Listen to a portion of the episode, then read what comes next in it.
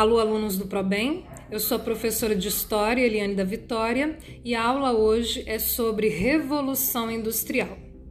Normalmente, os historiadores utilizam a palavra revolução em eventos que envolvem batalhas, guerras, ou seja, muito sangue. Mas a Revolução Industrial não é nada disso. Estamos falando de uma grande mudança que vai se espalhar pelo mundo, causando muitas transformações. Trata-se da passagem do modelo de produção do artesanal para o modelo industrial, que vai consolidar o processo de formação do capitalismo. Pois bem, para a gente continuar a nossa conversa, a gente precisa conhecer os modelos de produção anteriores. Vamos começar pelo primeiro, o artesanato.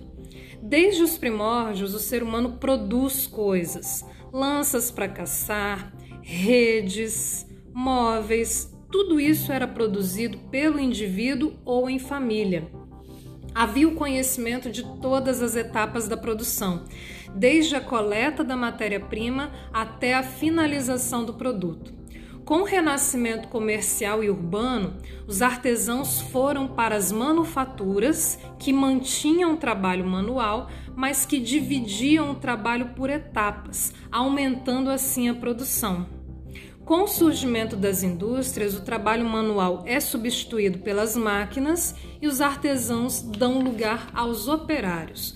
O trabalho passa a ser assalariado e a produção em larga escala. O primeiro país do mundo a ter indústria foi a Inglaterra.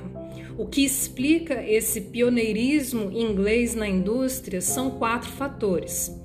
Primeiro fator: a ascensão da burguesia, Lembrem das revoluções inglesas que cortaram a cabeça do rei Carlos I e, no final, instituíram a monarquia parlamentarista, acabando com o absolutismo na Inglaterra.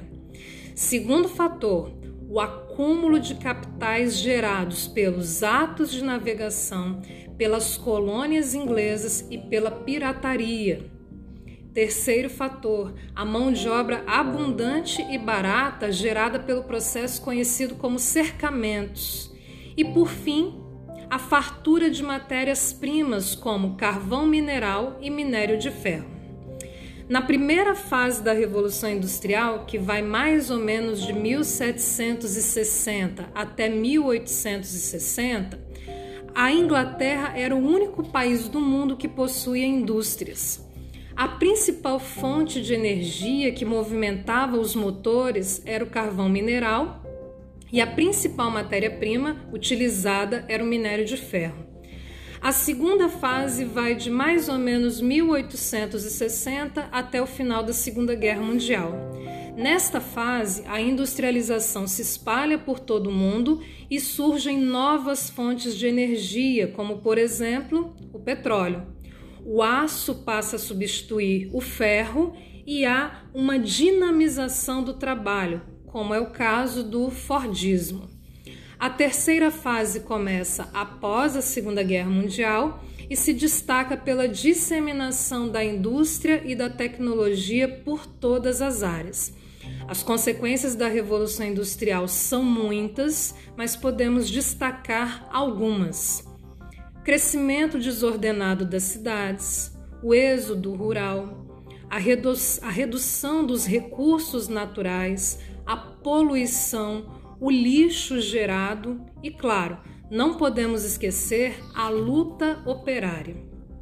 Desde o surgimento das primeiras indústrias, nós temos a luta dos operários por melhores condições de trabalho, melhores salários ou mesmo leis que protegessem os trabalhadores destaque para dois movimentos que ocorreram na Inglaterra.